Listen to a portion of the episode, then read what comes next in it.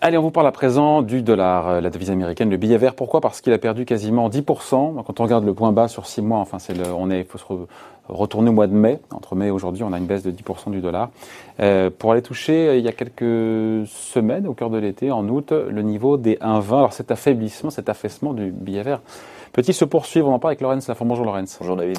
Rédacteur en chef de la lettre d'investissement, propos utile. Qu'est-ce qu'on se dit? Euh, Parce que souvent, euh, quand on regarde une parité, euh, y a le dollar, mais c'est face à quelque chose, c'est face à l'euro. Mhm. On se dit quoi? On se dit qu'il y a vraiment une faiblesse du dollar ou que c'est l'euro bah, qui, qui, qui, forme intrinsèquement Il y a une faiblesse du dollar. Surtout Ouais.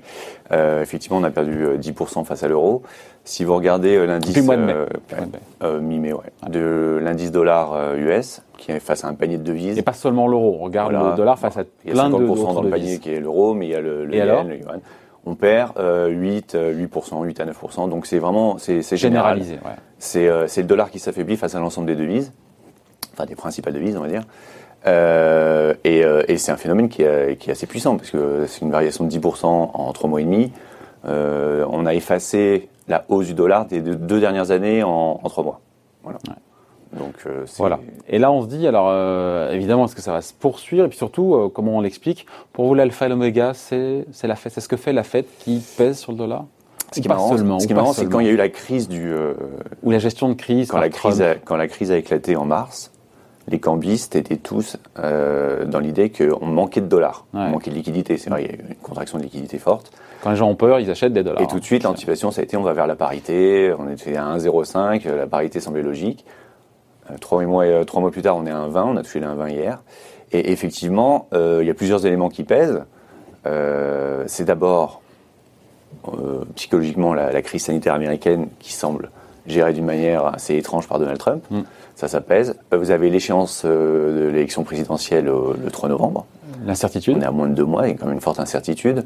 Biden était en tête, mais même avec Biden, le marché semble pas spécialement rassuré sur, sur la suite des événements. Euh, même on ne sait même pas si le 3 novembre au soir il y aura un résultat valable pour, euh, pour trancher. Donc ça, ça pèse, mais ce qui pèse vraiment, c'est la Fed, effectivement. Vous avez une banque centrale qui, euh, tout d'un coup, tombe le masque et dit l'inflation, on s'en fout. Ah, ça, c'était jeudi dernier. Voilà, on s'en moque.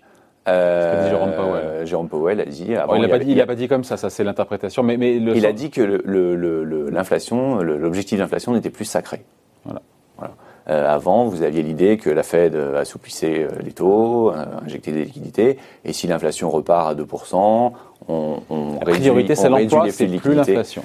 Oui, c'est sauver l'économie. C'est et, et, lui a donné a dit 2%, c'est plus un objectif inscrit dans le marbre. Un autre responsable de la Fed a même parlé de 3%.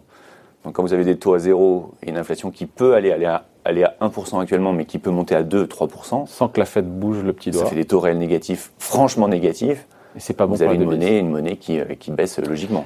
On se dit quoi? Parce que là, c'est le rétroviseur, on explique, et ce qui est bien déjà de comprendre un petit peu ce qui se passe, mais si on regarde un petit peu devant, on se dit que ce mouvement de baisse du dollar, c'est pas un effondrement. Est-ce que le gros est déjà réalisé ou est-ce que c'est encore à venir? Et c'est vrai que s'il y a quelque chose qui est compliqué à anticiper, je ne sais plus quel patron de banque centrale le dit, je crois que c'était Alan Greenspan, ce sont les devises. Ouais.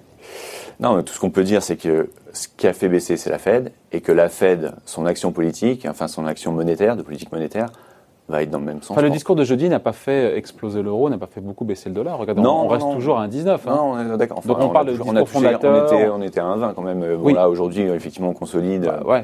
La tendance, la tendance de fond depuis que la Fed a lâché les liquidités dans des proportions plus fortes qu'en 2008, c'est quand même que le dollar s'affaiblit.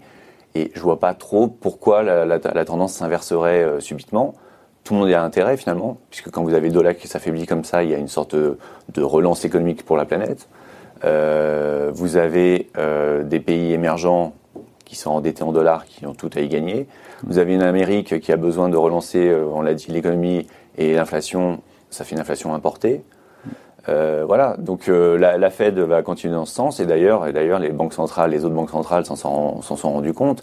Pourquoi est-ce qu'on a des banques centrales qui euh, émergentes qui diversifient de plus en plus vers les métaux précieux? Parce qu'elles savent que le dollar, le dollar est, est, est sur la voie glissante. Voilà. Et donc on finit là-dessus. Impact pour le pour les épargnants. Qu'est-ce qu'on dit en termes de bah, classe d'actifs? Les épargnants, vous savez. C'est l'or, puisque le pendant de la baisse du dollar, c'est la hausse de l'or. Euh, c'est euh, c'est la Il seule. est bullish depuis un petit moment, Lorenz, Ouais, hein, bah, pour trouver des toujours. vidéos hein, sur l'or. hein. Pas en général, mais sur l'or en Euh, particulier. hein. toujours sur l'or, parce que c'est c'est une valeur refuge quand justement vous avez des taux réels négatifs. Mm. Vous préservez la valeur de vos, de vos avoirs avec l'or. Avec les métaux précieux d'ailleurs, l'argent marche, marche également.